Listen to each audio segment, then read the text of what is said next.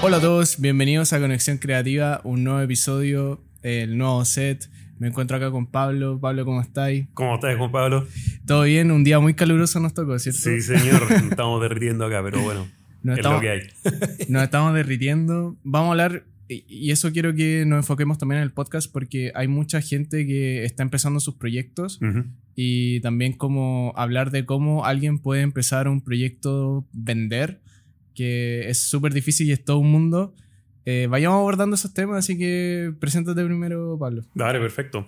Eh, bueno, yo soy Pablo Chávez, eh, soy gerente general de Inbound Cycle en Chile, ¿vale? Somos una agencia de marketing inbound, eh, que al fin, después podemos eh, ahondar, digamos, en qué significa lo que es el marketing inbound y la generación de medios propios específicamente. Eh, tenemos mm, la casa matriz está en Barcelona, eh, yo abrí la oficina aquí de, de Chile. Y nada, bueno, de, de profesión soy ingeniero civil, eh, casado, con cuatro niños, eso también como que te define en Bueno. varias, de varias formas. Y ¿Con cuánto- cuántos hijos? Cuatro, tengo ¿Cuatro hombres, sí, Oh, bacán. sí. Así que harta pega. eh, Me imagino. Sí.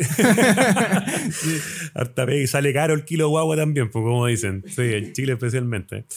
Pero no, pero feliz, feliz con los enanos, en verdad. Y bueno, nada, feliz de ir conversando, viendo qué es lo que podemos aportar para, para toda la audiencia. Eh, ¿Cómo se llama la chica que me contactó de, de tu empresa de Inbound? Carolina, Eh, Carolina la, Arenas. La Caro. Sí. ¿Por Instagram? ¿Puede ser? Por Instagram puede haber sido, sí, sí. Por, por Instagram. Siempre, bueno, hablábamos hace un poco acerca de cómo a veces invitados de podcast o cómo, cómo nacen las colaboraciones en general. Claro. Y a veces es un DM, otras veces es como... eh, de, de qué forma tú, por ejemplo, tú tenías un podcast? Sí. Eh, ¿Cómo se llama? Se llama Medios Propios. Medios Propios es un podcast en el cual invitamos a líderes de marketing y ventas eh, a que nos planteen cuáles han sido bueno, sus desafíos, las cosas que ellos están viendo, como tener un poco una visión actualizada y real de gente que trabaja en marketing y en ventas, ¿cierto? No de la teoría. Y, y que puedan también traspasar sus aprendizajes para la gente que escucha el podcast, que puede ser gente que tiene o su propia empresa o gente que trabaja en áreas de marketing y ventas para empresas más grandes. Mm. ¿vale? Sí, y eh, particularmente los invitados que traes, ¿cómo nacen? Eh, ¿Son tus amigos? ¿Son gente que, cómo los contactáis? ¿Cómo ha sido un booking de, de invitados de podcast? La gente a veces no, eh, no sabe mucho eso y ¿cómo lo tú? Buena pregunta. Yo, eh, en un principio, claro, traté de empezar a invitar gente como más cercana, más conocida, que yo sabía que sabían del tema y que como que de manera previa sabía de qué quería que hablaran, de cierta forma. Y luego fuimos un poco ya más invitando gente como en frío y gente que nosotros veíamos ¿A qué te refieres con en frío? en Como- frío que no lo conozco y le escribo un poco así como, hola, eh, te invito, ¿cierto? Te invito al podcast. Claro. Eh, en frío me refiero a, bueno, gente que uno no conoce y que le escribes de la nada, hola, te invito a mi podcast. Eh, y al final, bueno, A veces da, da vergüenza eso, pero ya una vez invitáis a, no sé, la primera dos, tres personas, después le enviáis 10 DMs, 20 DMs. sí, y, tal cual. Tal claro. cual. Y al final la gente también, uno se da cuenta que, eh, no toda obviamente, pero mucha está dispuesta a compartir el conocimiento y a conversar y todo. Así que hemos tenido ahí, bueno, de, de todo tipo de industrias también. Hemos tenido, no sé, eh, gente del mundo más de venta a empresas, gente del mundo más de venta a clientes finales, de productos, de servicios, de tecnología, de todo un poco. Eh, y cada uno tiene como, hay como unos aprendizajes de cada capítulo que uno se puede llevar y después aplicar. Te cacho, Pablo. Y Pablo, para también que la gente conozca cómo, cómo empezaste, eh, ¿cómo empezaste tu, tu empresa? ¿Cómo empezaste Inbound? Eh, ¿Con algún socio fundador? ¿Tú solo? Eh, me dices que la casa matriz está en Barcelona. Sí. Eh, ¿Cómo empezó todo este, este proceso de- del emprendimiento? Vale, buena. Eh, bueno, yo, yo seguí una carrera bien como normal, entre comillas, cuando salí de, de- de ingeniería. Eh, entré a trabajar a, a Falabella, como súper clásica empresa, en el mundo e-commerce, eso sí, que en ese tiempo, esto debe haber sido el 2006, 2007, eh, era como el hermano pobre, todavía no era como la, la parte bacán. Entonces, fui haciendo como mi carrera siempre en empresas como grandes, como una, una carrera un poco corporativa. Y siempre tuve el bichito de querer emprender o tener algo mío, algo propio, ¿vale? Pero las circunstancias de la vida, cuando te empiezan a empujar a que el tomar riesgo sea más difícil, o sea, cuando uno es más joven, tiene menos costos fijos, la, la costo oportunidad es más bajo, es más fácil, entre comillas, emprender, ¿cierto? Porque tienes poco que perder. Pero cuando empezáis ya, no sé, te casaste, tuviste hijos, empezáis como a tomar como compromisos eh, financieros o lo que sea, es más difícil. Es más difícil porque la decisión ya no es solo tuya, sino que afecta a más gente.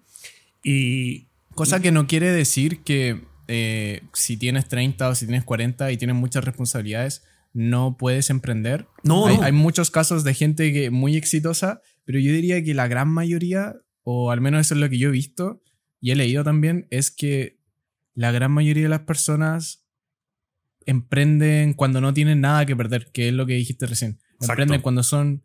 ¿Y cuando uno no tiene nada que perder? Cuando es joven. Exacto, cuando es joven, o también pasa, hay varios casos de emprendedores exitosos como en su segunda vuelta laboral, como que tuvieron 30 años trabajando en empresa, juntaron sus lucas y después dijeron, ah, mira, quiero emprender, pero están en una parada también, quizás ya con niños fuera de la universidad, eh, como un poco ya más tuvieron, el, resuelto. sí. ¿cachai? ya tuvieron el, éxito, el primer éxito y es como, démosle de nuevo. Sí, sí te cacho. ¿Cachai? Eh, puede ser incluso gente que ha seguido siempre como por el mundo corporativo, eh, que trabajaron ¿no? 30, 40 años en el mundo corporativo, que están entre sus 50, 60 años, y que hicieron un muy buen ahorro, ¿cierto? Porque al final tuvieron una carrera como exitosa, y saben exactamente qué problemas pueden ir a resolver, y ¡pum! Son como más como capitalistas con el conocimiento y tienen toda la red de contactos que conocen a estos que van a contratar ese servicio. Y yo también he visto harto de eso, especialmente en Chile he visto harto de eso, que terminan haciendo como ese tipo de negocio. Eh, pero al final, bueno, depende mucho también de tu, de tu perfil de riesgo. Eh, hay emprendedores que tienen un perfil de riesgo muy agresivo. ¿Cuál era el tuyo? El mío es bajito. Yo no soy. Tengo un perfil de riesgo bajito. Como que no, no soy de tirarme a la piscina sin la certeza de que a fin de mes voy a poder pagar todas las cosas que tengo que pagar. Hay gente que puede vivir con eso súper bien. Yo no tanto. Entonces, bueno, volviendo a la historia, eh, yo me fui a hacer después un, un máster, un MBA a España, a Barcelona. Un MBA de dos años, me fui con mi señora, con, tres niños en ese entonces. Eh, y ahí en la universidad, con un profesor, Mario Capizani, era el profesor de marketing y marketing digital y todo. Él conocía y le hacía mentoría a Pau, Pau Valdés, que es mi socio actual. Y él tenía esta agencia desde el 2011 aproximadamente eh, y estaba buscando socios para hacer estas expansiones locales. Y lo quería hacer a través de un socio porque muchas veces las agencias se expanden comprando agencias, como que compran una agencia en otro país, se quedan con los clientes, con el portafolio, despiden a cierta gente, cargos duplicados y siguen. Eh, eso tiene, bueno, tiene cosas buenas que partir rápido, pero tiene cosas malas y es que, bueno, es caro, obviamente es carísimo. Eh, y a nivel cultural es súper malo, porque al final tú estás como heredando una cultura que más encima parte con este shock de que te compran y echan gente, etcétera, etcétera. Eh, y te diría que en, en, nuestra empresa, en Inbound Cycle, la parte cultural es bien importante, bien fuerte para pa todo. Entonces, esa parte no era, como un, no era como una forma viable de hacerlo, sino que la idea era partir con alguien que esté dispuesto como a sacrificarse por esto. Y para mí fue perfecto porque fue la combinación de poder emprender con algo propio, pero sin los riesgos de, oye, ¿funciona o no funciona esto que voy a hacer? Ya sabía que funcionaba porque funcionaba en el mercado español, ¿cierto? Eh, ¿Voy a poder o no voy a poder pagar lo que tenga que pagar? Tenía un socio que en el fondo que él estaba dispuesto a que juntos hiciéramos esa inversión. Entonces, eso se llama como, eh, como buscar un caso de estudio, como que ya funciona, tú, tú sabías que funcionaba ya, entonces te da un poco más de seguridad también. Claro. Y también de acuerdo a tu perfil de riesgo, como decías, que no eres tan. Quizá una app, desarrollar una app desde cero, para ti sería un poco más riesgoso que Claro. sumarte a, este, a esto que ya era como tangible y veías que funcionaba eh, afuera en otros países y tú dijiste, bueno, dale. Dale, exactamente. Al final es, es algo que está probado, ¿cierto? Y bueno, cuando uno es emprendedores acá, lo que muchos hacen es, es como el copycat, que dicen, ¿cierto? Oye, esto ya funciona en Estados Unidos, me lo traigo para acá, ¿cierto? Pero pocos son, voy a empezar algo que no existe en ninguna parte del mundo y ojalá que funcione. Yo creo que eso requiere un perfil bien particular y bien escaso en general. Eh, Porque necesitáis muchos ingredientes que estén de acuerdo, porque pe- pensándolo como en casos bien famosos, quizá algo que... Y bueno, y al final todo existe, porque claro, eh, iba a pensar en Facebook, eh, muy conocido el caso de Zuckerberg, que lo inicia en sus primeros años en Harvard. Pero claro, el bueno está en Harvard. po. Exacto, y, sí. y Dustin, eh, que es uno de sus mejores amigos, es uno de los también de uno de los mejores programadores de Harvard que resulta ser amigo de Zuckerberg. Sí, Resulta tener a eh, Sovereign, que es el bueno el socio que después lo caga. sí. Eh, o él se caga al socio, no sé, ahí pasó Ahí, algo. bueno, sí, sí, sí. Pero también él tenía las lucas para ponerle y no eran pocas, eran como 45 mil dólares que le puso. Entonces, sí, empezar algo de cero que no tenga ninguna referencia de nada, sin nada antes, necesitáis muchas cosas para...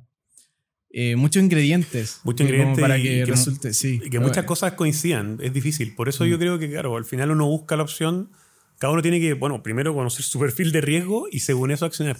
Y, si te das cuenta, frente a este otro ejemplo que decía de estos como empresarios exitosos que siempre fueron, claro, sin que suene peyorativo, pero que fueron como empleados, ¿cierto? Toda su vida empleados, pero empleados exitosos, ¿cierto? Salen, pero lo que hacen no es cualquier cosa, salen a resolver un problema que ellos sabían que existía en la empresa anterior. Y generalmente lo que hacen es que le van a vender a quien fue antes su jefe o su subordinado incluso dentro de la misma empresa. Entonces también tiene como un componente de, dijo, yo sé que esto va a funcionar, no es que esté probando así un poco a lo loco. Y, y tú que tú trabajaste para empresas, eh, mencionaba ahí eh, una, Falabella, Sí. eh, no sé si mencionaste otras, pero estuviste como empleado, ¿cachai? Que Sí. Yo no siento que debiese ser una palabra peyorativa. Hay gente que la ocupa de esa forma, como Exacto, sí. dejen la vida de empleado y sean empresarios. Claro. Y yo creo que se romantiza un poco eso. Y si tú realmente. eh, porque hablemos de eso, hablemos de las diferencias de, no sé, ser empleado y ser empresario, y hay bastantes. Sí, Y también hay muchos beneficios de ser empleado también. por supuesto. En especial para una persona que estás en una empresa que tiene buenos valores, buena cultura, y tú crees en la meta y tú eres parte de, no sé, de la misma forma que un barco gigante, tú eres uno de esos tripulantes que, eh, no sé si es tripulante, pero una de las personas que hace que el barco funcione. Sí, Hay muchas. Quizá no eres la número uno, eres la número 23, número 25, pero eso no está mal. no, para nada. Y hay gente que dice, bueno, para hacer fortunas necesito siempre ser empresario y siempre ser... No, bueno, hay mucha gente, el, el número, yo creo que el número 23 de Facebook también hizo mucha plata. Seguro. Quizá claro no sí. tanto como Zuckerberg, pero el, el número 25 de Facebook también está haciendo mucha plata ahora. Sí. Y probablemente, mira, y probablemente la tienen mucho mejor, porque tú no sabes quiénes son. No tenéis como todo el problema de ser una figura pública y que te estén grabando y persiguiendo. Bueno, te quedaste como con la mejor parte, te quedaste con la parte de las lucas, con que pudiste invertir, tenéis la red de contacto, pero no salí en la tele, ¿cachai? Que, que es algo que, de nuevo, tampoco es para todos, estar todo el día saliendo en la tele y que te estén persiguiendo. Y claro. Hola. Eh, pero es verdad, yo creo que se Pero ese romantiza. punto es muy, es muy importante porque, claro, la fama, eh, la fama es una de esas cosas que una vez que te toca, y creo que hay canciones, muchas canciones que se han escrito de la fama. Sí. Eh, hay una de Rosalía, no me acuerdo la letra. Pero bueno, la fama una vez que te toca, cagaste. Exacto. Como que te puede tocar con éxito, pero si después tu carrera eh, está en descenso, ya tienes fama, la gente ya te conoce y ya eres un perfil público y siempre te van a conocer. Como que sí, es como un arma de doble filo porque de también la podía ocupar para cosas buenas. Podía impulsar ideas mucho mejor que una persona quizá que no tiene audiencia y no es famosa. Pero una vez tienes fama, eh, es como esa frase de Spider-Man, literal, tenía una gran responsabilidad y sí o sí. Exacto. Pero es, es interesante ese punto que es decís, como weón. a blessed and a curse. Es como blurred. ¿Cachai ese concepto gringo? Oh, no, Que es no, como a blessed y cursed, blurred. Bless es una eh, es como una bendición. bendición y una curse maldición a la es vez. una maldición, Es claro. como una maldición. bendición. Bueno, Bendición, en español maldición. no funciona Mm. el juego de palabras, pero los gringos lo dicen como blurred. Así como bacán, pero malo. Y afecta a tus alrededores, además. O sea, te casas con alguien y se casa con esa fama. Tus niños, sin elegirlo, son hijos de. ¿no? Eh, o sea, tiene, verdad, tiene un sí. lado malo igual el ser como el número uno en ese sentido de, de las empresas. Y de nuevo, y bueno, volviendo al punto este de, de, claro, de ser empleado bueno o malo, o sea, también hay un tema como este sesgo de disponibilidad. Al final tú dices, pero es que mira, los emprendedores son exitosos. No, lo que pasa es que los que salen en el diario son los exitosos. Pero ¿cuántos quedaron en el camino? ¿Cuántos son Sí. exitosos, pero no son exitosos de diario? Sino que son exitosos y les gusta andar por la sombrita tranqui, ¿cachai? Entonces, al final cada uno tiene que seguir su camino, creo que tiene que estar tranquilo con lo que hace. Si, si, si, si no te gusta trabajar en una empresa, bueno, está bien, pero ve por qué no te gusta. Quizás no es que no te guste trabajar para una empresa, es que no te guste esa empresa en particular.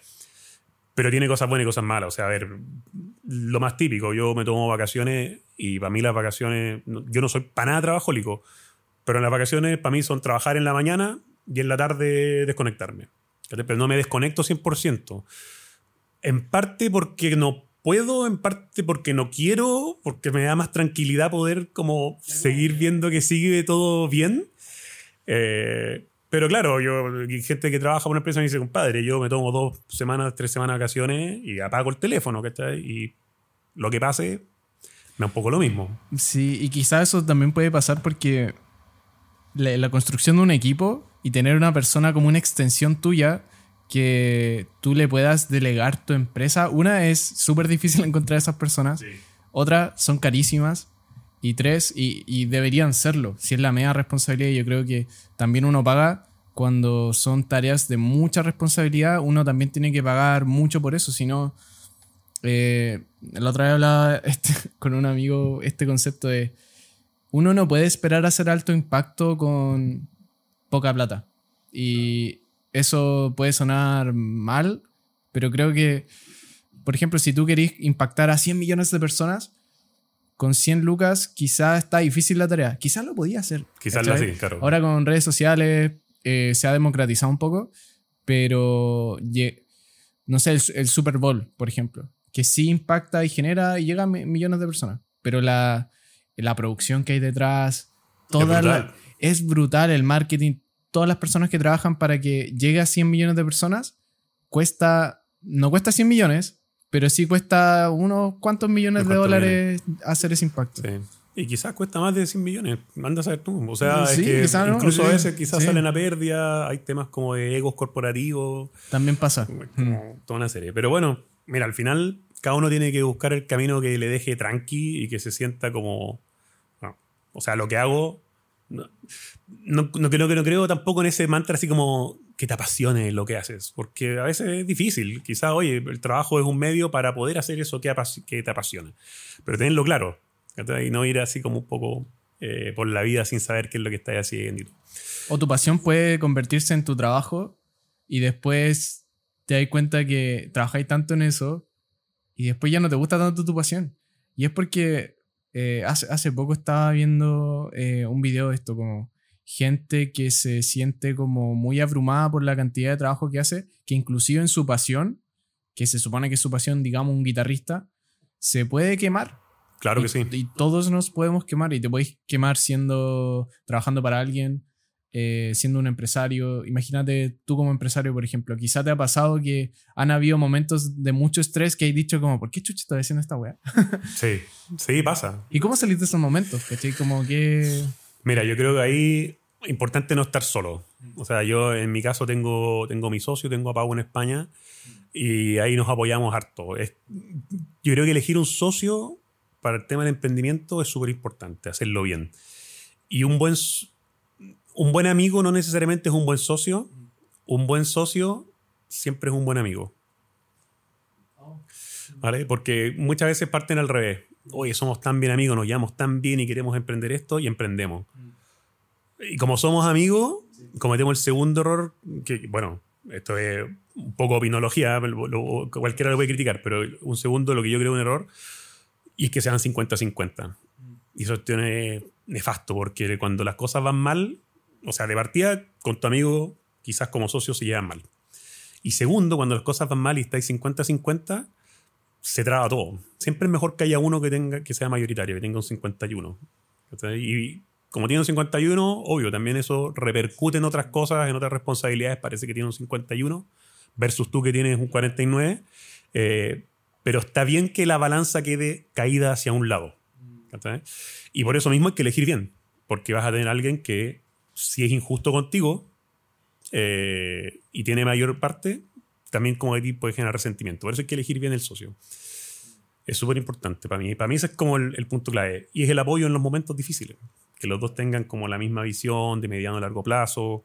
O sea, si tú tienes un socio que lo único que quiere es hacer un exit y salir y eh, forrarse, entre comillas, y tú en verdad te da un poco lo mismo eso y querés generar una empresa que aporte valor y que genere valor, vaya a chocar constantemente en las decisiones que se toman. Constantemente. Claro. Sí, se, de hecho, em, creo que Cristian Tala hablaba de eso. Cristian Tala es un emprendedor chileno.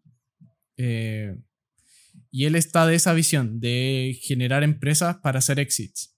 Porque lo ve más del mundo de startups mm. y pero también hay otra gente que genera empresas para que esa empresa dure generaciones. exactamente. se la pasa a su hijo y así.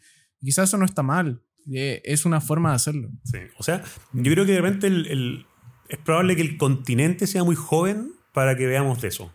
O sea, tú en España, en Europa en general, empresas que llevan 400 años de historia, empresas mm. familiares, empresas familiares de 500 años de historia existen mm. y que están en la quinta generación, en la décima generación, en lo que sea.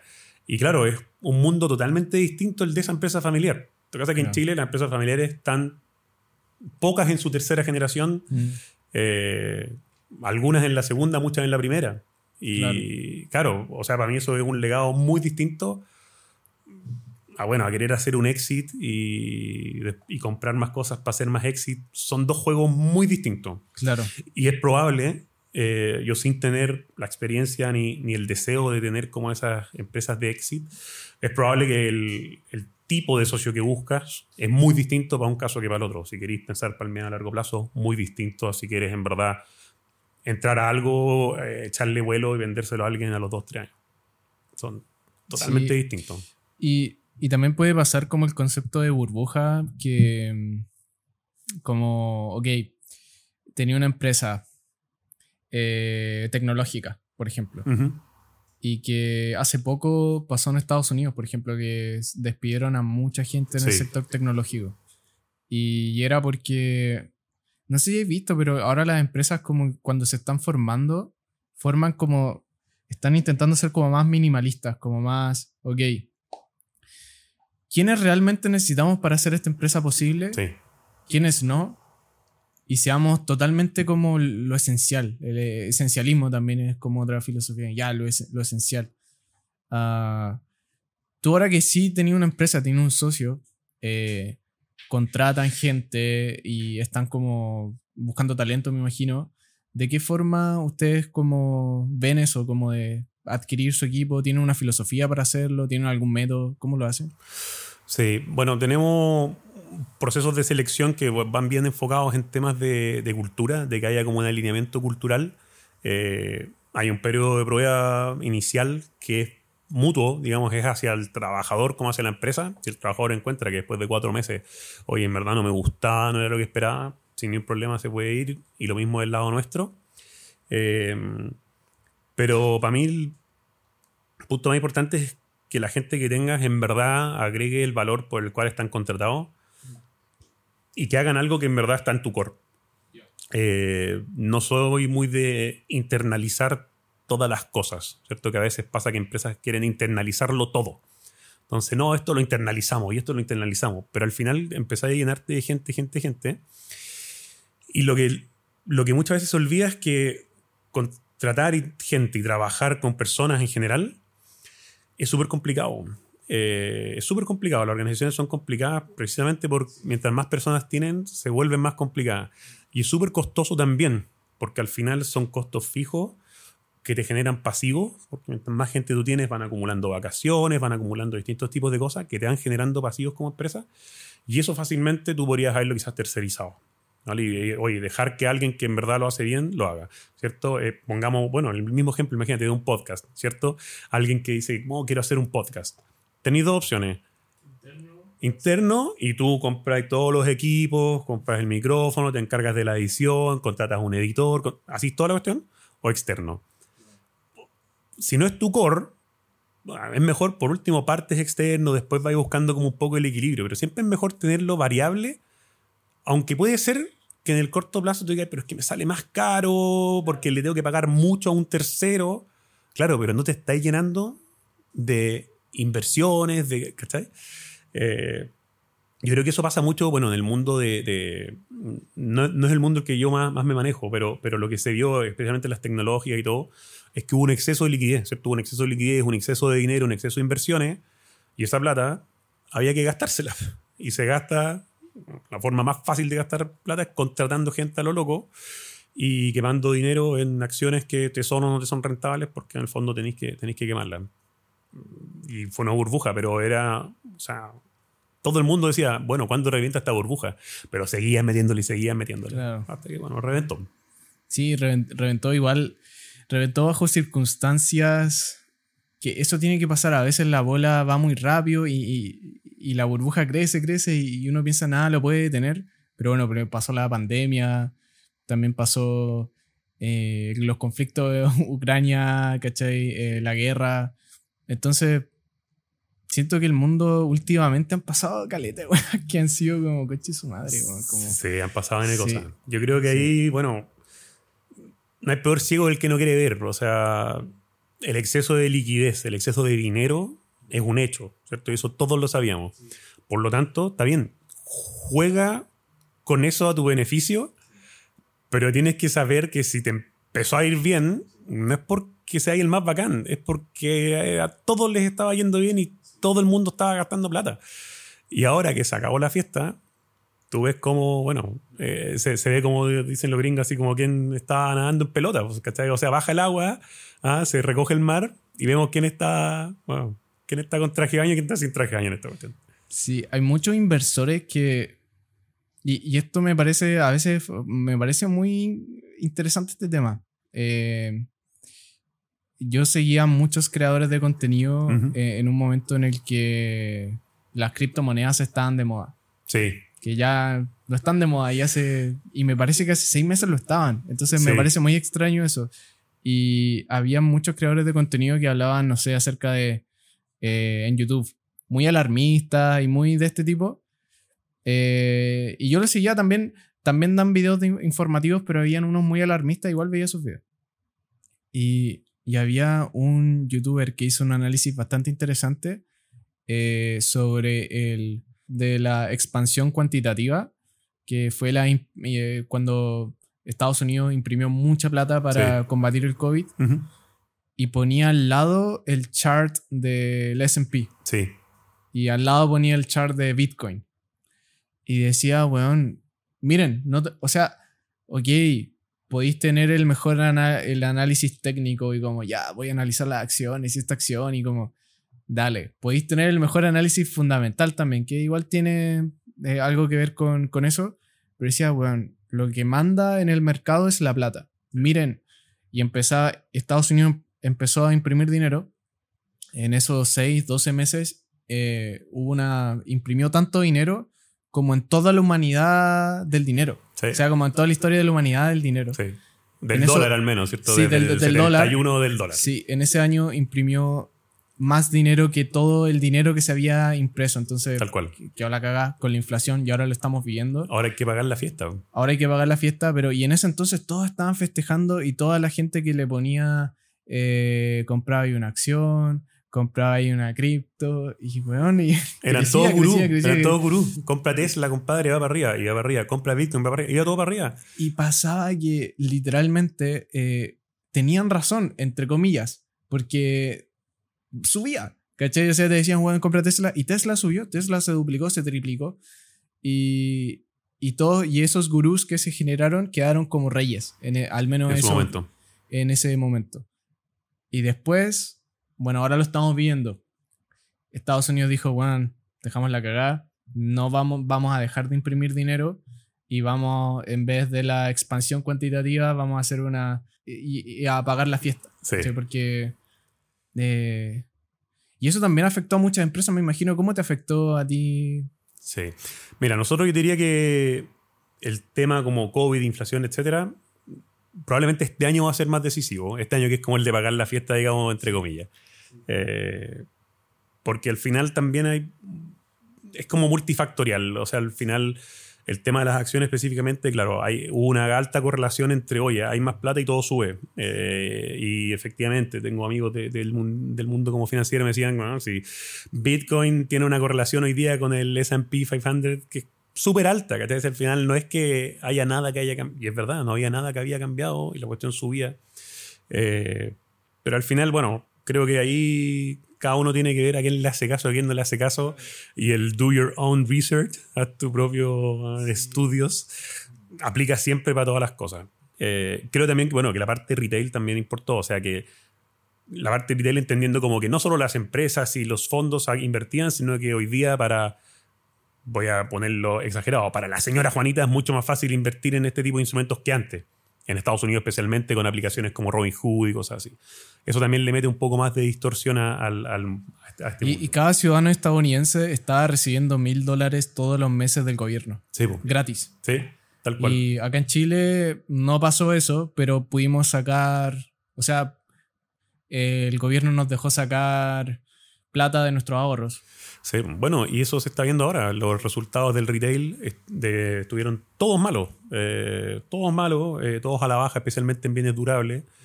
Eh, y es parte de eso. Em, a nosotros, no, a nosotros como empresa, yo creo que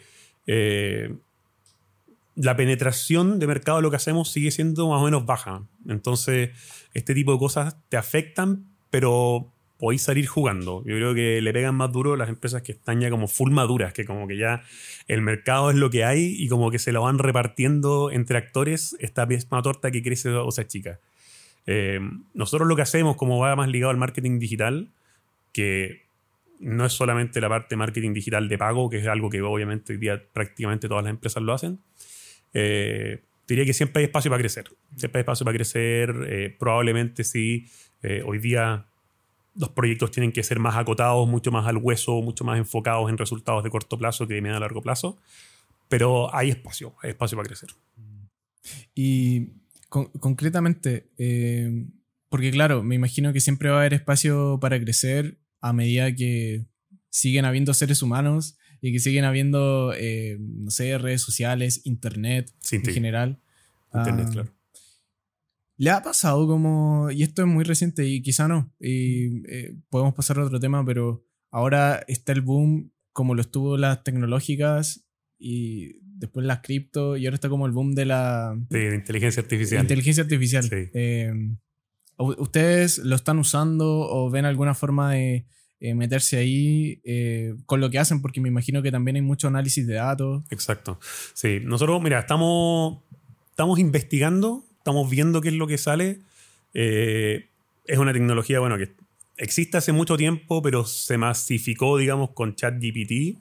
Eh, ¿Podrías explicar qué es ChatGPT para la gente que... Claro, claro. ChatGPT al final es una inteligencia artificial de OpenAI, que es una empresa, que hicieron muy sencillo vía chat conversar con esta inteligencia artificial que tiene toda la información de Internet, o bueno, no, mucha información de Internet hasta el 2021 en teoría, eh, y a la cual tú le puedes ir haciendo preguntas y te responde de forma natural. Entonces, de la misma forma que uno busca en Google y después uno mira cuáles son los resultados de esa búsqueda, te puede ayudar a dar respuestas o incluso, no sé, a dar resúmenes de libros, a hacer textos, a, en verdad un poco como tu asistente personal con acceso así a una librería gigante y a poder como juntar, juntar distintas ideas. Y está empezando y, mira, te, saltaste una moda que duró poquito, que es el metaverso. Oh, sí, duró tan poco que se me olvidó mencionarla. Porque Había mucha inteligencia artificial la mató. Eh, pero el metaverso, o sea, fueron dos años que, compadre, el metaverso lo es todo. Tanto así que Facebook cambió su nombre a Meta. Y ya el metaverso como que ya fue, ¿cachai? O sea, falta porque decante, a ver qué va a terminar. Y apareció esto de la inteligencia artificial y estamos todos hablando de eso. Y hay una ley, a mí me gusta mucho, que se llama la ley de Amara, eh, que un personaje Amara, que como medio con Putin, que lo dijo en algún foro, que dice que el ser humano tiende a sobredimensionar, sobredimensionar los efectos a corto plazo de las nuevas tecnologías, pero subdimensionar los efectos a mediano o largo plazo. Y eso pasa, o sea, hoy día inteligencia artificial es como, no, lo va a cambiar todo mañana, nadie va a tener trabajo. No. Eh, y pocos saben en qué va a decantar eso en el largo plazo. Entonces hoy día nosotros como, como empresa al menos estamos obviamente atentos, lo estamos probando. Yo creo que en el corto plazo lo que esto nos va a permitir es incrementar la productividad. O sea, tareas que hoy día se demoran mucho tiempo en hacer, van a poder hacerse de manera más sencilla, análisis que se van a poder hacer en conjunto con la inteligencia artificial para poder ser más productivos. Y eso va a ser tanto a nivel de agencia como a nivel de lo que nosotros vamos a ofrecerle a los clientes. Se democratiza un poco el acceso, esa palabra que también está tan de moda, eh, pero se democratiza el acceso a tener como quizás un buen análisis de tus redes sociales o de tu internet, de tu página web, de como de todas tus cosas. Eh, porque tienes este asistente que no es tan caro como contratar a alguien, ¿cierto? Sí, sí, literal eso. Porque, claro, ChatGPT era como un. Eh, habían varios, varias gente filantrópica que había invertido hace años, eh, había leído. Uno de ellos, por ejemplo, Elon Musk, que el buen le había puesto lucas hace unos años. Claro. Y tenían catch para poder subsistir. Porque los servidores de ChatGPT que me imagino que están en Amazon Service, empezaron a colapsar este año cuando se hizo muy popular. Eh, y estaban quemando un millón de dólares al día. Sí. Eso costaba. Era como 800 mil millones de dólares al día, claro. Alguien está detrás de eso. Sí, pero ¿quién paga eso? ¿Quién paga el servidor de Amazon Service para.? Y después se empezó a colapsar. Eh, ChatGPT, que yo participé de ese eh, survey, que empezó a enviar un, eh, Google Survey. Eh, sí, un Google Survey de cuánto estarías dispuesto a pagar. Sí. ¿Y para qué lo usarías? Sí, también sí yo le puse como una cuota muy, muy chica, hice mi parte, me, hicieron el promedio y creo que el, ahora cuesta como 25 dólares Sí, 20 dólares creo que me sale la versión Pro, pero sigue la versión gratuita también abierta. Claro. Bueno, y salieron muchas más inteligencias artificiales. Demasiadas. están ahora todos sacando la suya. Oye, estaba leyendo y salió una de. Es brigia. Pero básicamente ocupan el mismo sistema de ChatGPT. Pero lo están. No sé si viste la, la película Her. Sí, claro. Ya. De Her. Eh, esa película. ¿De quién es? Director Spike, Spike Jones, creo. Ah, no estoy seguro. Yo, bueno, Joaquín Phoenix es el que actúa. Joaquín Phoenix. De hecho, actúa muy actor conocido de Joker. Em, y. Y Her trata de que este, bueno, Joaquín, Joaquín Phoenix, no me acuerdo de su personaje, se enamora de un asistente personal. Que más que asistente personal, eh, es una empresa que ofrece em, el servicio de, de, una novia virtual, que es como que tú le puedes hablar y te responde. Y, después tú le decís como, oye, sí, los tomates. Y mencioné unos tomates. Seguí hablando con ella y después le volví a mencionar los tomates y se acuerda. Sí. Eso es muy humano. Porque un, Google no puede hacer eso. O, nosotros, la tecnología que nosotros habíamos interactuado hasta este momento, tú nunca habías podido haber tenido un chat con alguien que no sea un ser humano, con claro. tu polola, tu amigo. O un chatbot, pero así como muy de reglas. Si pregunta esto, uno o dos, pero súper poco inteligente en general. Sí, uno se da cuenta que los chats, eh, no sé, como, hola, soy María. Eh, ¿en qué te puedo ayudar? Uno sabe que María es un bot. Sí. No te entendí la respuesta que siempre te da. No te entendí. Dilo de nuevo. Dilo de nuevo, sí. Eh, sí, pero, total. Pero estos chats, y, bueno, y el de, el de Her, enamora a Joaquín Phoenix. Sí, Joaquín Phoenix se enamora de ella. Y, ella está enamorada de Joaquín Phoenix porque básicamente está programada para hacerlo. entonces, ocurre algo muy interesante y la cosa es que hace poco salió una compañía muy similar a esa. En la que... En Japón seguro. Mira, no, no, no sé si es de Japón, pero creo... Lo leí y es una chica, es una... No, me acuerdo de qué parte del mundo, pero esta chica y la historia es rígida, es muy distópica también. Eh, ella había perdido a su pareja y ella es muy buena programadora y todo. Entonces esto le afectó tanto que ha estado trabajando años en esto y ahora lo lanzó porque me imagino que le dieron las lucas ahora que está de moda lo, de los chats. Pero ella básicamente creó una inteligencia artificial y le pasó los 4.000, 5.000, 6.000, 7.000 chats que tenía con su expareja. Y después ella empezó a hablar con eh, su expareja por celular, porque creo desarrolló una app para ella, para ella. Claro. Y esta, su expareja, básicamente le, le respondía como si le respondiese su. Y ella le contaba, oye, estoy haciendo esto y me ha ido bien. Y él decía, oh, eh, no sé, Bubu. Porque siempre le decía Bubu. Mm. Oh, Bubu, yo siempre supe que podías, eh, qué bueno. Y bueno, y le empezaba a responder muy exacto. Brigio. Y ella dijo, eh, y ella hizo esta aplicación como para, como para gente que hay tres categorías. Hay una categoría, puedes tener un mejor amigo, puedes tener un asistente, sí, un asistente personal, una, una persona que sea solo asistente y puedes tener una novia, un novio. Entonces, eh, es bastante, es- es- o sea, a mí me da un poco de miedo eso, como siento que un episodio de Black Mirror una película, Her, básicamente la estamos como viviendo un poco. Sí, sí, tal Eh, cual. Bueno, vamos a ver en qué termina. Eh, Sí. En algo va a terminar, pero no Sí, en en algo va a Sí, no, heavy. Yo creo que ahí, mira, para mí, eh, a mí la, la preocupación también elevada que tengo con temas de inteligencia artificial es, eh, es que al final quien controle esa inteligencia artificial, porque siempre va a haber un dueño de esa inteligencia artificial, a menos que salga una descentralizada, que igual, bueno, como que nunca nada es tan descentralizado como se dice que es, eh, va a tener ciertos filtros y sesgos. Y esos filtros y sesgos te los va a traspasar sin que tú hayas podido tener como acceso libre primero a esa información. ¿cierto? Bueno, y hay varios ejemplos hoy día con el mismo chat GPT, ¿cierto? Que se le pregunta por, no sé, haz un discurso como si fueras eh, los gringos, ¿cierto? Donald Trump. No, porque no hago cosas políticas. Haz un discurso como si fueras eh, Barack Obama y te lo hace. Eh, que, que tú decís, ya, pero ¿por Qué qué? ¿Quién le programó eso a esta inteligencia Claro, sí, hay, hay varios reportes. Bueno, igual están sesgados porque vienen desde la derecha estadounidense, Sí, pero igual son reportes y, y quizá igual hay que verlos eh, de forma legítima y Sí. leerlo y, y ver, pero la otra vez yo leía que sí, como que creo que tiene ciertas tendencias como lefties, como, como lo dicen los sí, gringos, como medio woke. medio woke, eh, ChatGPT. Sí, woke es, ChatGPT. es un woke, pero sí, es, es interesante lo que decís porque, claro, al final, ¿quién le programa eso? ¿Cachai? Hay hay alguien atrás que lo programa y que le pone esos filtros y también, y hay otras preocupaciones que ya son más como a nivel global. Eh, si es una inteligencia artificial occidental, no tiene incorporado en su lenguaje y todo en la cultura oriental.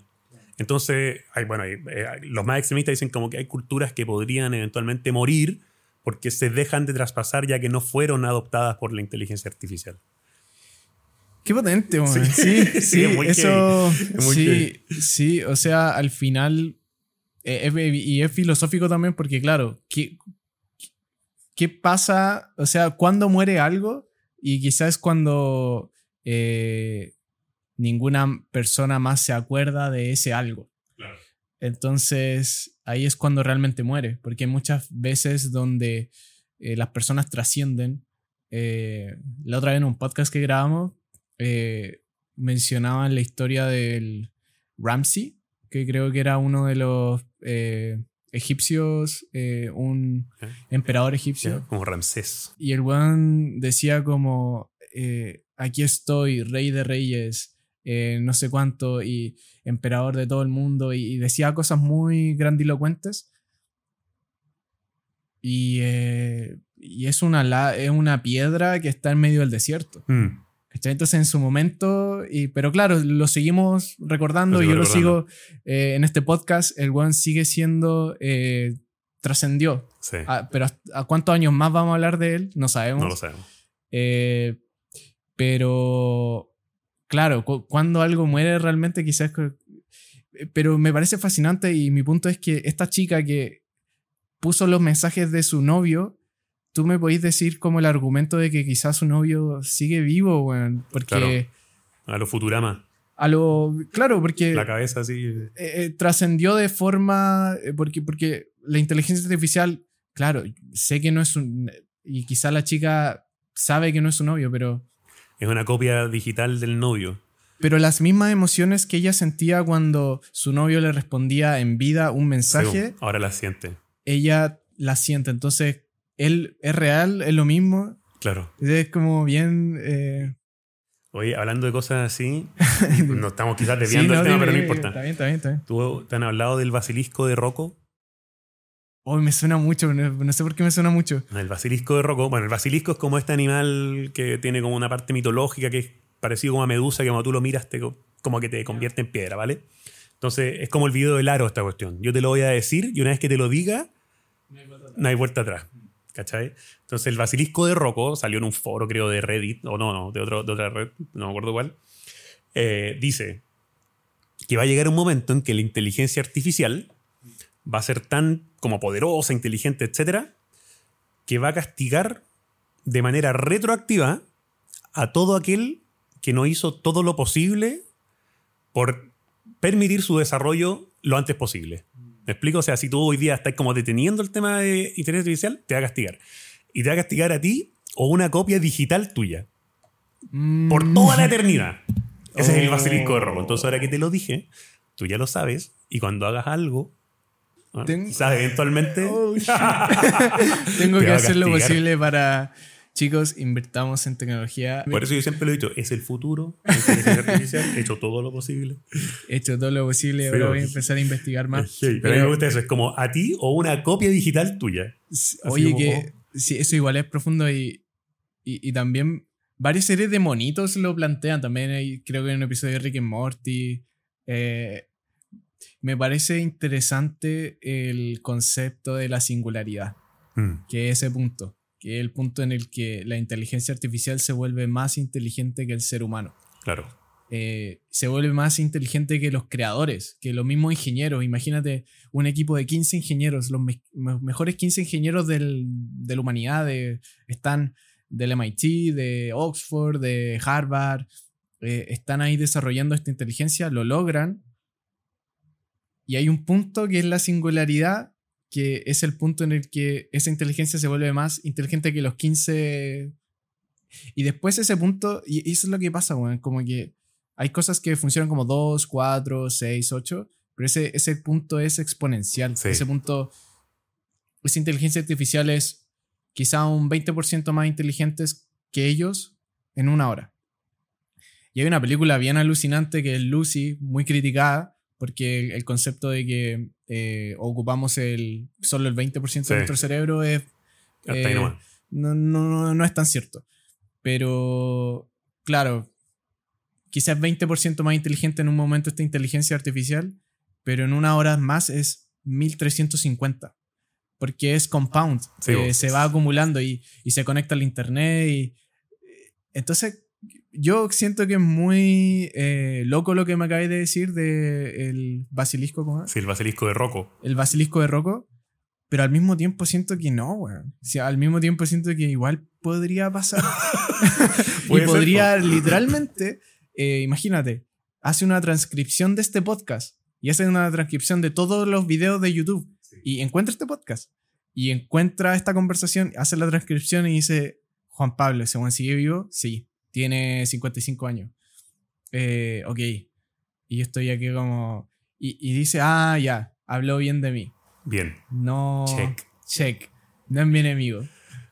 Heavy, Oh, heavy, sí. Bueno, quizás terminemos como, como Yo Robot. ¿Te acordás de esa película de Will. Smith? Sí, Claro, que al final es la inteligencia artificial con robotitos y sí. se da cuenta que la mayor amenaza del ser humano es el mismo ser humano, entonces como que los termina como encerrando todo. Bueno, maybe, no sé. Maybe. Sí. Eh, nos desviamos. Nos me- desviamos me, heavy, gusta. pero bueno. me, me gusta. me- Pero si, si- Sí. si tú me estás, bueno, pero No, no, la no. inteligencia artificial, ¿qué va a pasar Sí. con eso? Sin ser yo, obviamente, nada de experto en inteligencia artificial, pero sí que podría utilizar inteligencia artificial para mi trabajo. Yo creo que va a permitir incremento en la productividad, especialmente en donde más se requiere. O sea, hoy, hoy día hay países, naciones, continentes que tienen poco acceso a Internet, que están empezando a tener acceso a Internet, poco acceso a educación, que necesitan un buen acceso a educación, y con esto quizás tú vas a poder dar ese acceso y ya no va a haber una diferencia entre países que generalmente se da por este como mm, productividad total de los factores que le llaman, sino que vamos a poder como quizás un poquito aplanar la cancha. En el corto plazo, compadre, yo creo que todo el mundo debería, bueno, no sé todo el mundo, pero creo que entrar a ChatGPT y probarlo y ver qué es lo que pasa es bueno. Y como toda tecnología, la tecnología no es ni buena ni mala per se, sino que uno le puede dar un buen o mal uso. Siempre así. O sea, lo mismo que hablamos de las criptomonedas. ¿El Bitcoin es bueno o es malo? Compadre, tú puedes usarlo para el bien o para el mal, de la misma forma que hay plantas nucleares y hay bombas nucleares.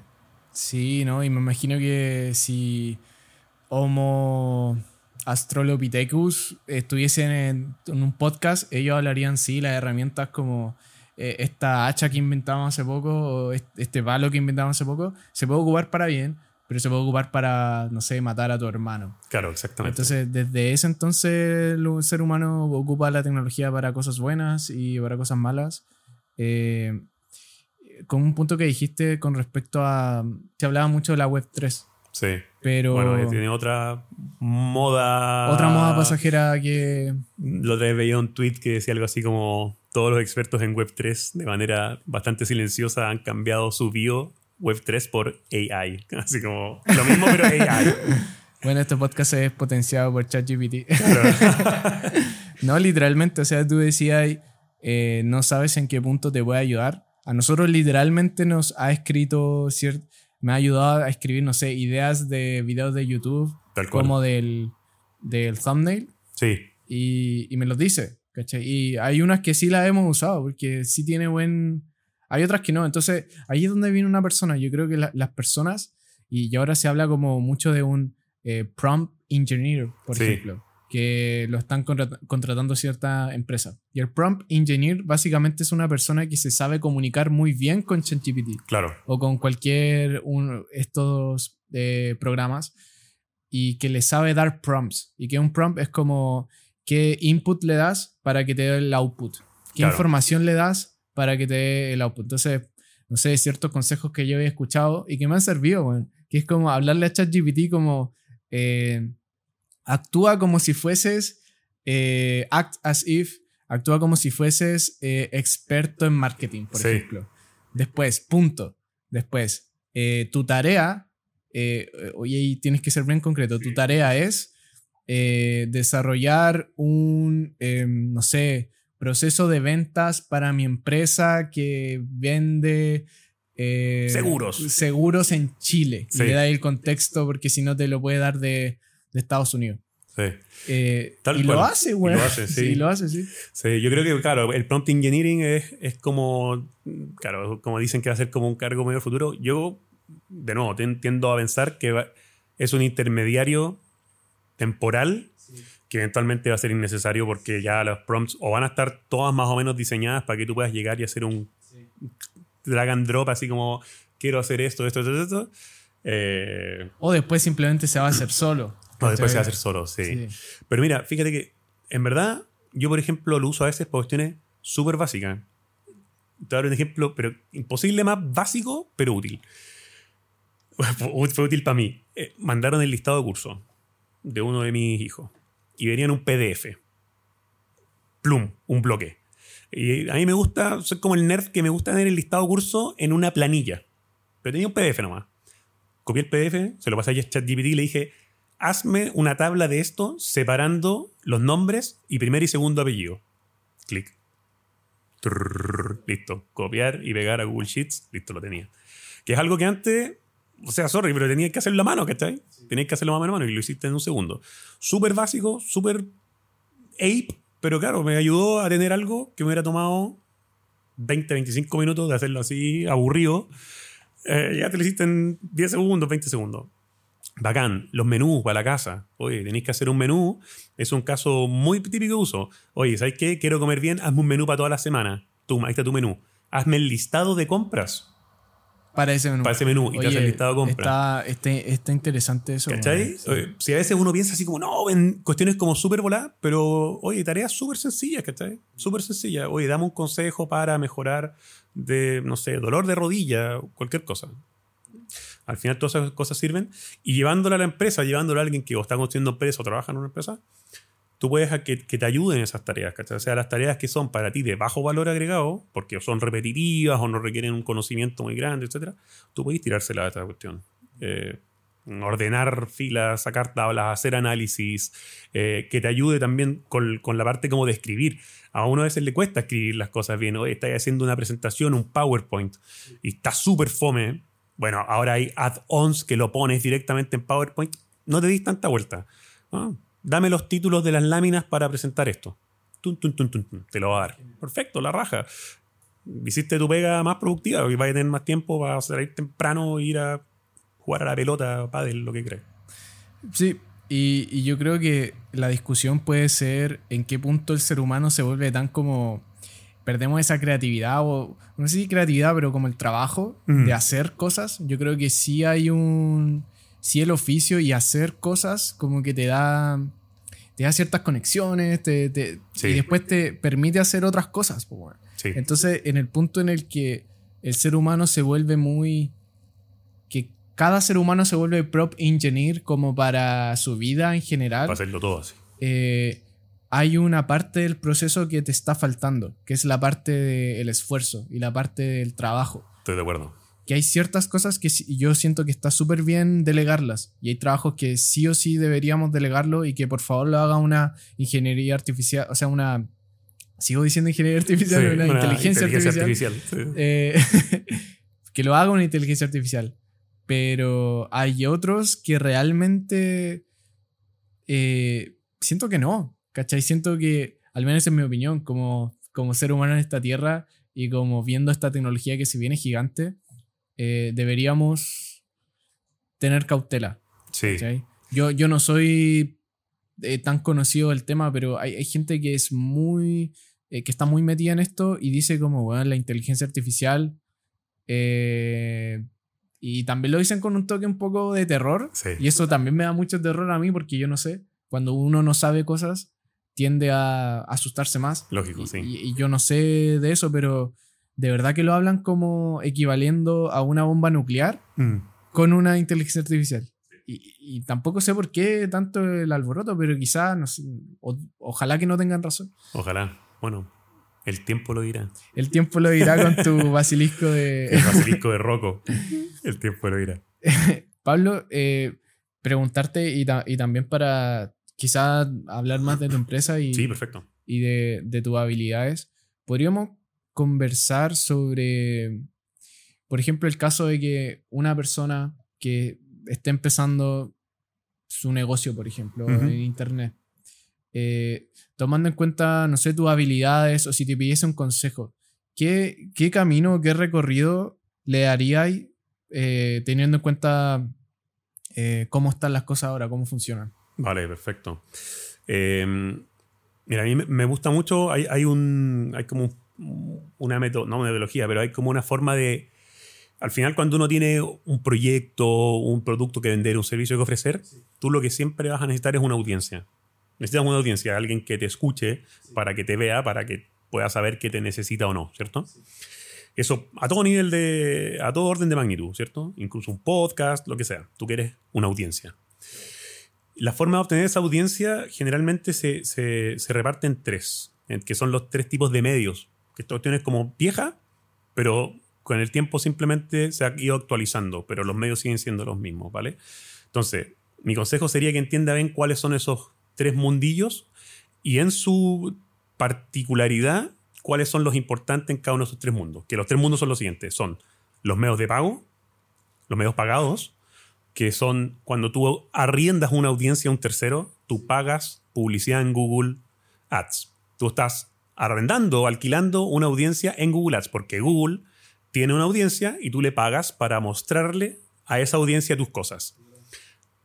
Un comunicado en prensa, ¿cierto? Tú pagas por publicidad en prensa, perfecto. Está, no sé, las últimas noticias, es un diario que tiene cierto tiraje, que llega a estas personas, tiene una audiencia y tú le pagas por llegar a su audiencia. ¿cierto? Esos son los medios de pago. Todo lo que tú pagas y funciona. Un influencer al cual tú le pagas, llegas a su audiencia, pero le pagas. Esos son los medios de pago, son generalmente los más conocidos. Eh, la gente tiende a utilizarlos, yo diría que un poco de sobremanera, y principalmente porque son como una droga. O sea, tú hoy día pagas y obtienes al tiro visitas, leads, etcétera pero tienen el problema que, como toda la droga, eh, cuando se te acaba la plata para el dealer, eh, se acaba la droga y viene el, viene el bajón, viene un crash y no tenéis de dónde sacar esa audiencia, es que se te acaba la plata para seguir incentivando eso. Entonces ese es uno de los tres pilares. El segundo pilar son los medios propios, que son todos aquellos que están bajo tu control, ¿cierto? En el caso tuyo, por ejemplo, sería este podcast. Este podcast es tuyo. Eh, la marca es tuya. Todos los videos que tú has hecho los tienes acá. Son 100% de tuyos y la audiencia que te ve es tuya, tu marca. Las páginas web son tuyas, aunque estén hosteadas en un tercero, igual es tuya, te la puedes llevar para otros lados. El contenido que has generado también es tuyo, las visitas, la base de datos, súper importante. Eh, el típico cliché que los datos es el nuevo petróleo. Vale, ok, ten tu base de datos, ¿cachai? Em, mi consejo en ese caso, bueno, de medios propios, darle foco a los medios propios. O sea, darle foco a tener tu propia página web, a tener tu propia audiencia, a generar tu base de datos, a tratar bien esa base de datos, ¿cierto? Que se genere como una buena interacción, etc. Porque eso también repercute en el tercer medio, que son los medios ganados, que le llaman earn media a los gringos. Que son todos aquellos medios o todas aquellas veces que alguien te recomienda, para bien o para mal, sin que tú se lo hayas pedido ni que tú le hayas pagado. Oye, alguien dice, compadre, escuché Conexión Creativa, ¿lo hayas escuchado? tremendo podcast, escúchalo. Tú no le pagaste, tú no hiciste nada. Lo único que tú hiciste fue tener un muy buen medio propio, tu podcast, que a esta persona le gustó y por lo tanto eh, te lo empezó a traccionar, ¿cierto? Los reviews también son una forma de eh, medios ganados. Alguien que dice, uy, compadre, increíble estos anteojos que me compré, funcionan súper bien, papá, pa, son livianitos, etc. Pero tú como marca no le pediste que, paga, no le pagaste para que lo hiciera, es un medio ganado. Y lo mismo también puede ser si lo haces mal y te trolean, ¿ya? Entonces, tienes los medios de pago, los medios propios y los medios ganados. Muchas empresas ponen excesivo foco en los medios de pago. Grandes y chicas. Eh, mi consejo siempre sería, busca una forma eficiente de construir medios propios, desde un principio. Y utilizar los medios de pago igualmente, porque están ahí, porque tú podéis pagar por publicidad y todo, pero tú puedes utilizar esos medios de pago para traccionar tus medios propios. ¿vale? O sea, tú puedes pagar por visitas a conexión creativa.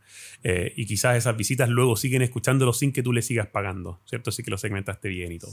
Entonces hay que hacer un, muy buen equilibrio entre esas tres patitas. Eh, de nuevo, insistiendo, hoy día eh, siempre está más cargado a los medios de pago. Y creo que una razón es por la inmediatez que tienen los medios de pago. Y esa inmediatez va asociada con el típico fenómeno del quarter, y es que las empresas tienen muchas metas y piensan mucho en el corto plazo y no tanto en el mediano o largo plazo. Los medios propios están más pensados para el mediano o largo plazo, para que sean como, como un buque que le cuesta partir, pero una vez que parte tiene una inercia que es imparable, versus una lancha. Y tú como que, ah, como que la adrenalina de la lancha que parte de 0 a 100 súper rápido. Claro. Eh, tú decís que el buque se demora más, pero llega más lejos. Se demora más y llega más lejos y tiene inercia. ¿Cachai? Una vez que ya partió, es súper difícil pararlo. Súper difícil. ¿Cachai? Se lo, llevan, se lo va llevando todo por delante. Súper difícil. ¿Cachai? Versus una lancha que es rápida, parte rápido, es ágil, pero se te acaba la encina y, se para al toque. Porque necesitaba mucha fuerza, que en ese caso es dinero. En cambio, con un buque, una vez generaste este medio, que igual cuesta dinero, y tiempo y esfuerzo. Tiene rendimientos pasivos después. Pero después empieza pasivamente a, darte. Tiene rendimientos pasivos. Qué, qué, buena analogía. Dijiste que los medios propios, tú te enfocarías en medios propios. Pero, y también te quiero preguntar por cuáles de esos medios propios tú piensas que son buenos ahora. Eh, pero antes de eso, eh, los medios pagados, que quizá no, los pones como los mejores, pero ¿cuáles sí serían buenos medios pagados o, buenas estrategias que tú has visto de que sí, hay medios pagados, pero que sí funcionan? Sí, mira, sí, es buena, buena pregunta. Yo, mira, no creo que sean per se malos, ¿vale? simplemente mi llamado es a que los uses con cautela. y sabiendo qué es lo que estás dejando sobre la mesa, ¿vale? Y lo que estás dejando sobre la mesa es como el control, el poder de tener ese medio en tu, en tu cancha, digamos, ¿cierto? ¿Y por qué? Eh, bueno, y tú me dices, ¿cuáles son los que hoy día funcionan? Bueno, un poco lo, no hay mucho por, por dónde elegir. Hoy día tenía un duopolio que se en gran parte del saco, que es Meta y Alphabet, ¿cierto? O sea, es publicidad en Instagram, en Facebook, que es Meta, es publicidad en Google, Google Ads, eh, Display, etcétera, que es Alphabet. Son dos.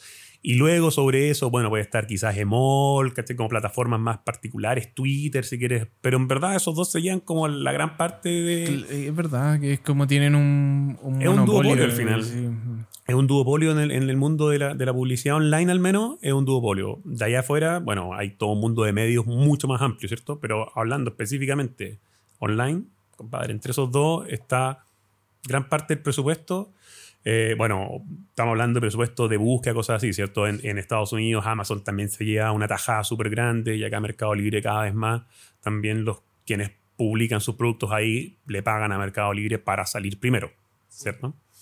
Entonces, para mí la idea es, como úsalos sabiamente. Eh, úsalos para vender y está perfecto, sujeto a que sea rentable.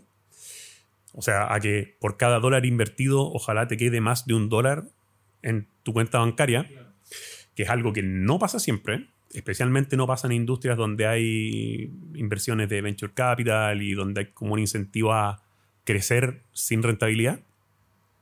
Claro, claro, sí. En especial en un momento donde creces como... Estás quemando dinero. con, con, claro, con una tasa de quemado mensual. Si, si, si tu mercado es así, no te conviene hacer paid porque al final vaya a perder plata y va a ganar el que tenga el saco más grande de plata. Va a ganar el que esté quemando, pero esté quemando para generar un medio propio. Bueno, ese sí que va a ganar, eh, ese me encantaría, pero si no está quedando medio propio, es el que tenga más benzina, el que tenga el saco más grande de plata. Eh, entonces tratar de ir traccionando eso. Las redes sociales, porque es una pregunta que se cae es, ya, ¿y las redes sociales son un medio de pago? ¿Son un medio propio? ¿Son...? Para mí son un medio propio, entre comillas, porque tu cuenta de Instagram, tu cuenta de Facebook, tu cuenta de TikTok, efectivamente es tuya, tú la administras, tú subes tus videos, tú decides si quieres comentarios o no quieres comentarios, etc. Pero estás en una casa ajena. O sea, te pueden echar de ahí y si tú solo dependías de tu cuenta de Instagram y te la cierran, GG, well played. Sonaste y vas a tener que hablar con un chatbot que no te va a responder para que te vayan a subir.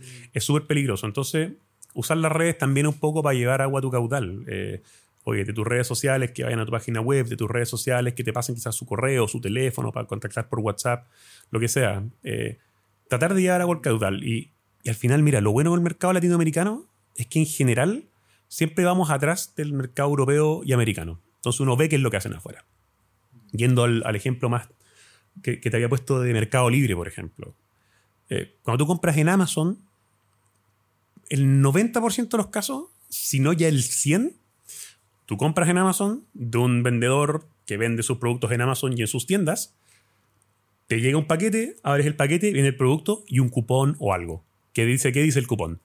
Entra a mi página web, no a Amazon, para que tengas un descuento adicional, para que tengas garantía extendida, para que te llegue un regalo, lo que sea. Y lo que están haciendo es que usan la audiencia de Amazon para poder hacer esa primera venta y las siguientes ventas ojalá hacerlas en su página web. ¿Y por qué? Porque te quedas con el dato, te quedas con mayor margen, etcétera, etcétera. Hoy día eso en Mercado Libre no pasa, pero yo me atrevería a decir que va a empezar a pasar poco a poco. Porque claro, al final, cuando tú dependes de Mercado Libre o dependes de uno solo para vender tus cosas, no tenía el control y dependes de, oye, ¿sabes que ya no podéis seguir publicando por X razón? Listo, sonaste. Si tu único punto de venta en Mercado Libre y te bloquean tu cuenta, te fuiste de ganar lo que sea a cero. Lo que sea a cero. Y, es brutal. ¿Tú dirías que hay muy pocas personas quizás haciendo eso, que ya lo están haciendo los europeos, que ya lo están haciendo los estadounidenses? Y tú dirías como un buen consejo sería que las personas que están ahora usando esta plataforma gigante que es la que tenemos en Latinoamérica, que es Mercado Libre, que empiecen a, generar este como darse esta conciencia de, oye, generemos redes propias, generemos medios propios. ¿Quién es el que me compra? Voy a dejar un mensajito en mi en la chaqueta que voy a enviar porque quiero esa persona que no vuelva a Mercado Libre, sino que vuelva a mi chaquetas.com de JP. Claro. O sea, y si vuelve a Mercado Libre, está bien. Pero ojalá que pase por chaquetas.com tu página y que se dé cuenta que hay más cosas, que hay más productos, que quizás tú puedes venderle otras cosas. Y, y conseguir el dato de manera voluntaria por parte de la persona. Eh, para mí es mucho más valioso tener 100 mails o 100 teléfonos que te los dieron voluntariamente que 100.000 seguidores. Que, el único roce que tuvieron que hacer fue ponerle clic. Es mucho más valioso. Y, y, ahí lo importante es que si lo obtienes, que lo trates con el cariño que merece. Eh, el, correo electrónico, todas esas cosas, lamentablemente, con las cosas masivas han se han desvirtuado, porque hoy día te llegan cosas a tu correo que no te interesan. Eh, mucho mail masivo, que no está segmentado, que no tiene en cuenta tu historial de compra, que no tiene en cuenta tu historial de navegación de la página web. Compadre, eh, no sé. Eh, yo tengo puros niños hombres y quizás me mandan cositas de para niñitas. Porque no segmentan nada. Entonces, como que se trata con poco cariño. Entonces al final es mucho mejor, oye, una fanaticada chiquitita, fiel y que tratéis con cariño, es mejor que una fanaticada gigante a la cual le estáis tirando así como, ya, mira, lo que caiga, ¿cierto? Ahí va chaya. Ojalá que a alguno le guste. Hay que tener más cuidado con, eso. Eh, especialmente, bueno, de nuevo, mirando para afuera. En Latinoamérica el tratamiento de datos es bastante laxo. Eh, yo creo que a cualquiera lo llaman por teléfono al menos una vez a la semana, alguien que tú no le diste tu teléfono. Tú miráis para afuera, eso ya le están poniendo harta mano dura. Entonces, todas esas estrategias más sucias de ah, disparo a la bandada, total igual funciona, también tienen sus días contados. Así que bueno, para mí eso es generación de medios propios. Enfócate en medios propios, no es necesario partir a lo grande. Eh, eh, podéis partir, compadre, haciendo lives, podéis partir haciendo tu página web. Y si necesitáis un asistente, tenéis ChatGPT que te puede ayudar hacer al menos alguna de estas cositas, a que te ayude a hacer los guiones de algunos videos en TikTok. Eh, como que son cosas, o sea, hay cositas fáciles de hacer que, que requieres poco esfuerzo y poco tiempo, pero que pueden tener un alto impacto para alguien que está empezando. Y alguien que ya lleva mucho tiempo, con mayor razón, o sea, con mayor razón, preocúpate de, oye, vuelve a enfocarte. Eh, ¿Cuál es mi principal punto de atracción, mi principal punto de audiencia? ¿Quién controla eso? Si es un tercero, yo diría, ojo, ¿cachai? Ojo. Eh, no solo porque ese tercero te pueda borrar, sino que porque quizás mañana Instagram, compadre, por X razón, no sé, se muere, ¿cachai? Es como Messenger o ICQ, no tengo idea. Y si ICQ hubiese tenido publicidad online, tú dependías solo de eso, bueno, ya no estamos. ¿Y qué sí? sí. Eh, eh, eh, es súper importante lo que estoy diciendo, como diversificar de la misma forma que una persona que invierte un millón de dólares no los pone en todo en una acción. Tú de esa forma también dices como diversificar en las redes sociales en las que estamos. Diversificar, mira, diversificar en, en de dónde obtengo mi audiencia. ¿Vale? ¿De dónde obtengo mi audiencia? ¿Es mía? ¿Es de un tercero? ¿Cuánto le pago a ese tercero? ¿Merece la pena lo que le estoy pagando? Cuánto de lo que estoy haciendo e invirtiendo va a generar rendimientos pasivos. Rendimientos pasivos me refiero a que tú estás durmiendo y estás generando algún tipo de rendimiento. Tú estás durmiendo y están escuchando tu podcast. Tú estás durmiendo y están en tu página web comprando. Tú estás durmiendo y están, eh, no sé, haciendo el curso online que tú pusiste a disposición. Cosas que tengan rendimientos pasivos, ojalá. Y, y también, y yo creo que hay muchas personas que se enfocan en la se enfocan en la, mm, en la solución y no en el problema. Entonces, para mí eso en las redes sociales o la gente que está intentando vender cosas es como enfocarse en, en todo lo último, pero que su producto sea no sea muy bueno. Y si tu producto no es bueno, no ocurre el tercer paso que tú decías que es el cuando la recomendación es natural y orgánica. Sí. Eh, ¿Cómo, cómo se llama el, el paso? Como los medios ganados. Los medios ganados. Que eran que. Al final ese es el, ese es el poder máximo. Ese es como desbloqueaste el último nivel y ahí está ahí en modo fácil. Pero claro, al principio fue súper difícil. Pero si lográis eso, eh, yo diría que el libro de James Clear, por ejemplo, que personalmente no, no lo he leído, pero muchos cercanos lo han leído y me han dicho, bueno, este libro es el mejor libro que he leído. Le están haciendo publicidad gratis, güey. Yo lo quiero leer, ¿cachai? Eh, y James Clear tuvo que hacerlo y lo tuvo que escribir y no fue uno de esos libros que se lo hizo un ghostwriter, fue un libro que le llevó años desarrollarlo, investigación.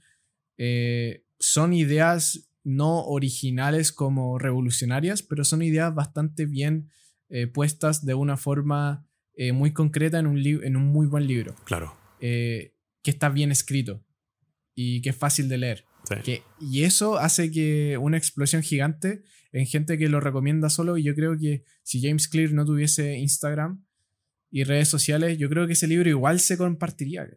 Ahora se siguen, se, ha hecho muy famoso y a veces son como ondas, pero por ejemplo el estoicismo. Sí. ¿Cachai? Podríamos decir que el equivalente a que sea un trending topic como en Twitter.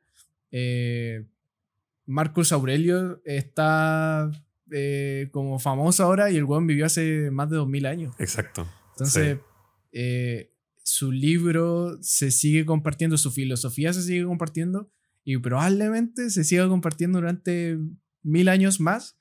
Entonces son de esas cosas que como que trascienden también como... Bueno, es el medio, propio de Marco Aurelio, ¿ah? Meditaciones. Meditaciones, el buen hizo su, hizo su libro. ¿no? Y todo, bueno, es verdad, porque todos los, todos los estoicos que, que, que ahora como que reflotaron, yo creo. Reflotaron. Epícteto con el manual de vida, como todas esas cosas. Eh, efectivamente, un libro también es un medio propio. Es tu libro, es tu creación. Es tu libro. Tiene rendimiento pasivo. La gente lo lee, te conoce. Si le gusta, vuelve a comprar el siguiente. Lo recomienda. A mí me pasa mucho que siento que los podcasts.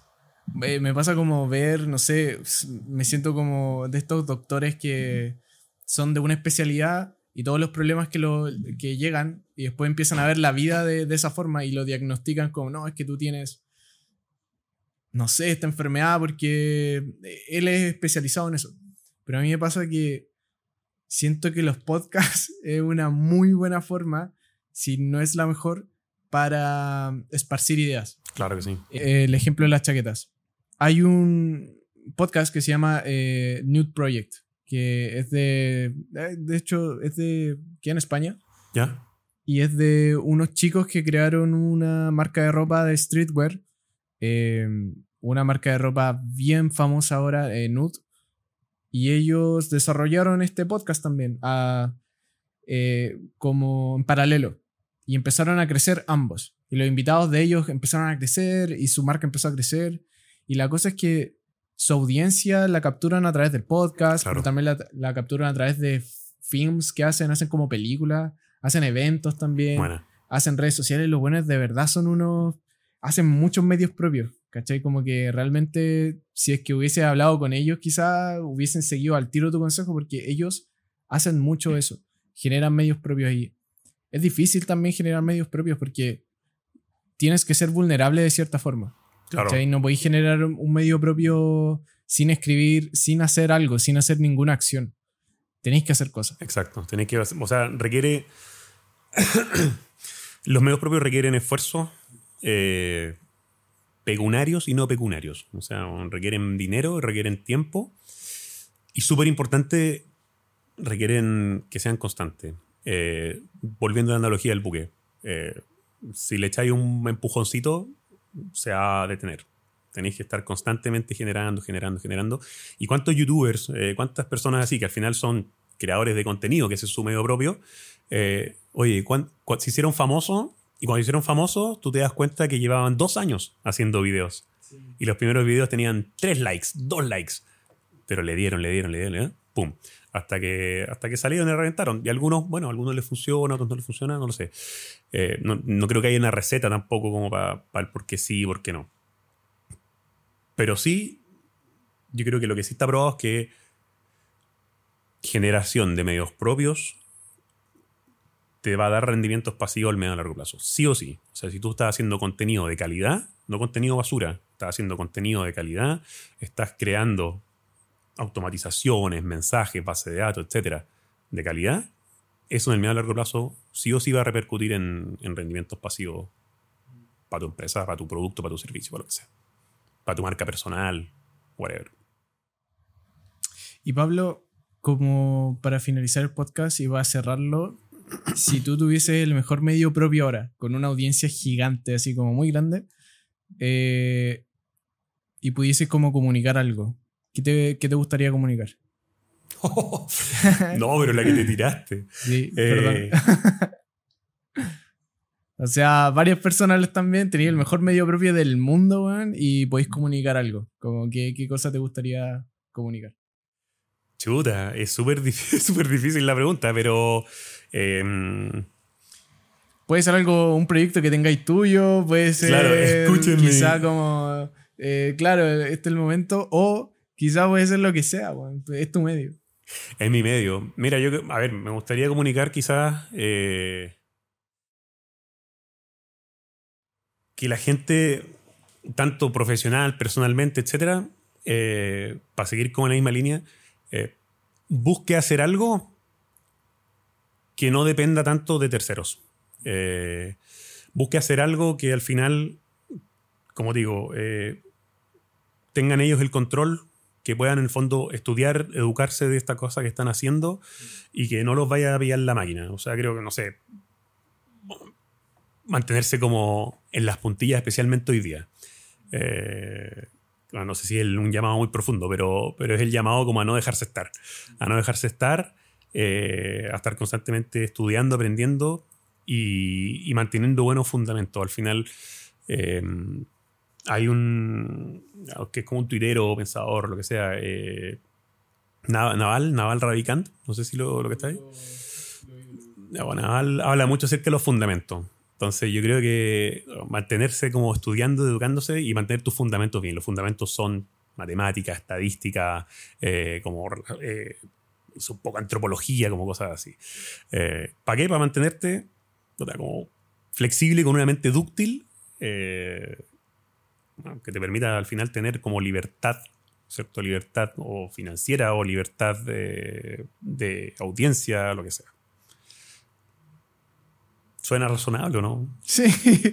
Oye, eh, totalmente, totalmente, Pablo. Y gracias por, gracias por venir acá. eh, qué bueno que mencionaste Naval, güey. Y, y quizá también una recomendación a la gente que está finalizando este podcast. Recomiendo mucho su libro. Sí, el almanaque. sí, y que está en... Yo lo escuché primero en su audiolibro, Sí. en YouTube. Yo diría que es una de las pocas personas, porque hay muchos charlatanes que te dicen, weón, así que eh, Hmm. esta es la forma que, bueno, este weón tiene su libro en Amazon y creo que cuesta lo mínimo que le permite Amazon Sí. y tiene su...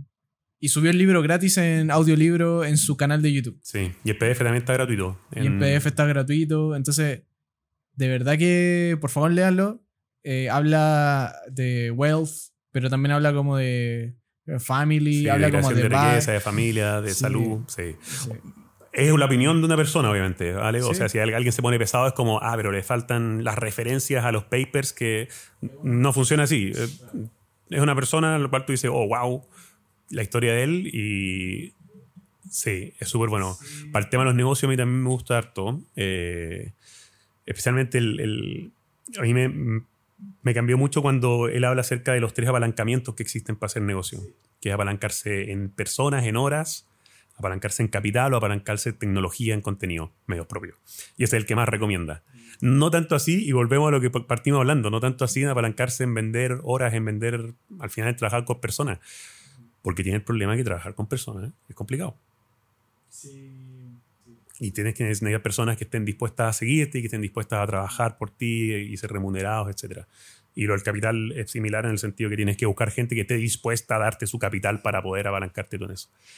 Y si te fijáis, llega lo mismo. Llega a, oye, generación de, eh, dice, media o tecnología. Claro. ¿Vale? Algún, Claro, tecnología como código, que él es bastante como un código, o sea, la, si tú sabes código, puedes construir Facebook.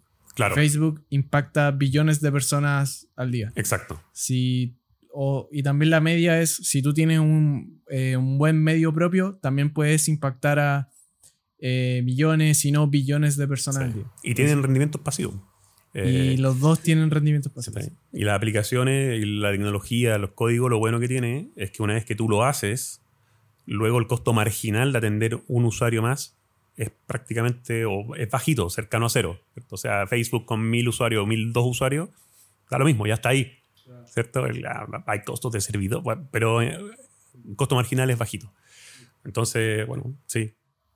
Sí, y es como ese concepto, no sé si lo habéis escuchado, del nuevo petróleo siendo eh, Ah, sí, sí, sí. los medios. Los medios, la data. Y, y también el código y, y también como si estuviese, no sé, Rockefeller ahora en un podcast en 1900, como hablando de esto, los apalancamientos, quizás sería como, chiquillos, busquen buenos eh, eh, residuos Ladrillo, de bueno, petróleo. ladrillo, quizá- claro, petróleo y el otro igual de ladrillo, ladrillo, y eran más materias primas.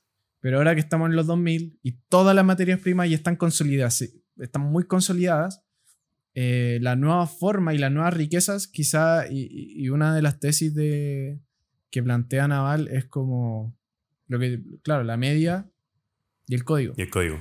Y quizá en un año más va a cambiar, pero... Puede ser. yo Sí, Y, y lo bueno del código es que, porque es abrumante cuando uno dice, oh, tengo que aprender a, a- a programar y tengo, no sé, 35 años o ya estudié una carrera que no tiene nada que ver. Pero parte de lo, la combinación de inteligencia artificial más esta moda como no code, que son como herramientas que te permiten codear, hacer código sin que sepa hacer código, yo creo que también al final lo que más va a valer va a ser la idea que tú tengas, ¿cierto? La idea va a ser la distinta, no, no va a haber un diferencial en, oh, él supo, tuvo la idea y además pudo traspasarlo a código, sino que va a ser, vale, tengo una buena idea y pasarlo a código ya lo puede hacer prácticamente cualquiera. Y se empieza de nuevo como a democratizar esto y a sí. dar más accesibilidad a gente que de otra forma no habría podido hacerlo. Sí, O no, sea- al, al final la idea es. Es lo que tiene más valor. O sea. eh, No sé si lo que tiene más valor, pero es la, es la semilla inicial. Es la idea. La semilla Eh, inicial y luego la eh, es que la, La idea es- más la ejecución. El problema es que la ejecución tenía barreras de entrada muy grandes que ahora son más bajas. Necesitabas saber codear y si no sabías codear necesitabas un socio que supiera hacerlo. Ya no.